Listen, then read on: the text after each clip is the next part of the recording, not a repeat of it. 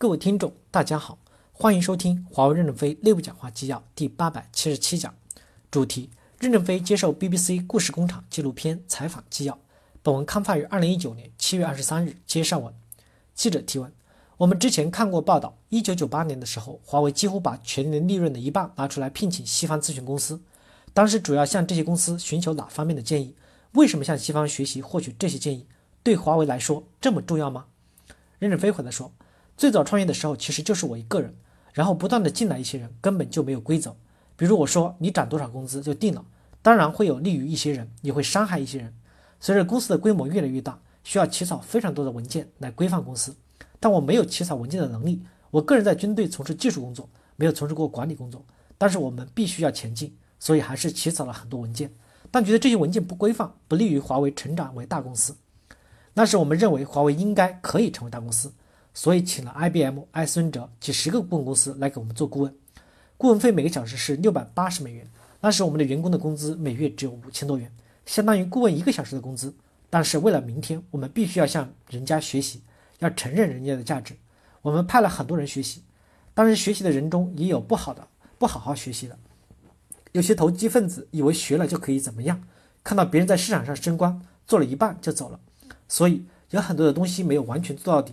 这是一个缺憾，但是有一个项目学到底了。IBM 对我们财务和审计进行了咨询时，当时的孟晚舟还是一个小萝卜头，他做了项目经理，二十多年和 IBM 等顾问接触下来，把财务做得很好，而且超越了顾问的指引，管理水平标准更高了。现在华为的财务指导水平应该比很多的西方公司高很多。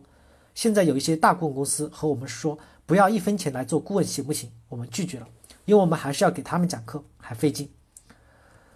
我们自始至终向西方公司学习，在学习过程中不断的进行优化。今天美国打击我们的时候，大家看到华为公司好像没有什么变化，为什么？因为大量的系统已经接受了这个体系，能够自己理解、自己融汇，大量的向西方学习，从今天看来是正确的。记者提问：您刚才提到华为在海外的发展的策略，首先从相对欠发达的地区，比如非洲、印度开始发展业务，取得成功之后，为什么在二零零三年您会考虑把华为卖给摩托罗拉呢？任正非回答说：“因为我们自己预判，按照当时的发展状况，我们会达到世界的先进水平，迟早会和美国对抗。那时美国一定会打击我们。希望卖给摩罗拉，就是为了戴上一顶美国的牛仔帽。公司还是几万中国人在干，也是体现中国人的胜利。资本是美国的公司，劳动是中国人，这样有利于在国际市场上扩展。在这样的情况下，卖给摩罗拉，当时谈好的价格是一百亿美元，已经签了所有的合同。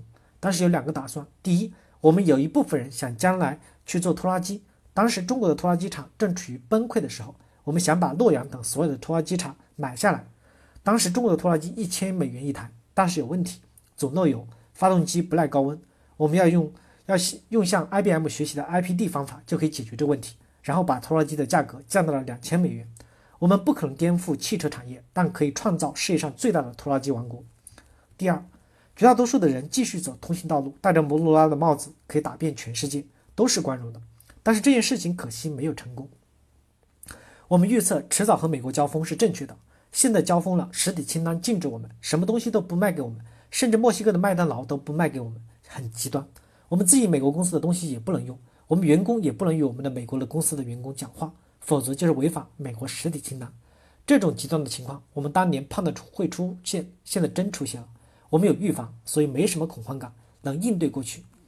感谢大家的收听。敬请期待下一讲内容。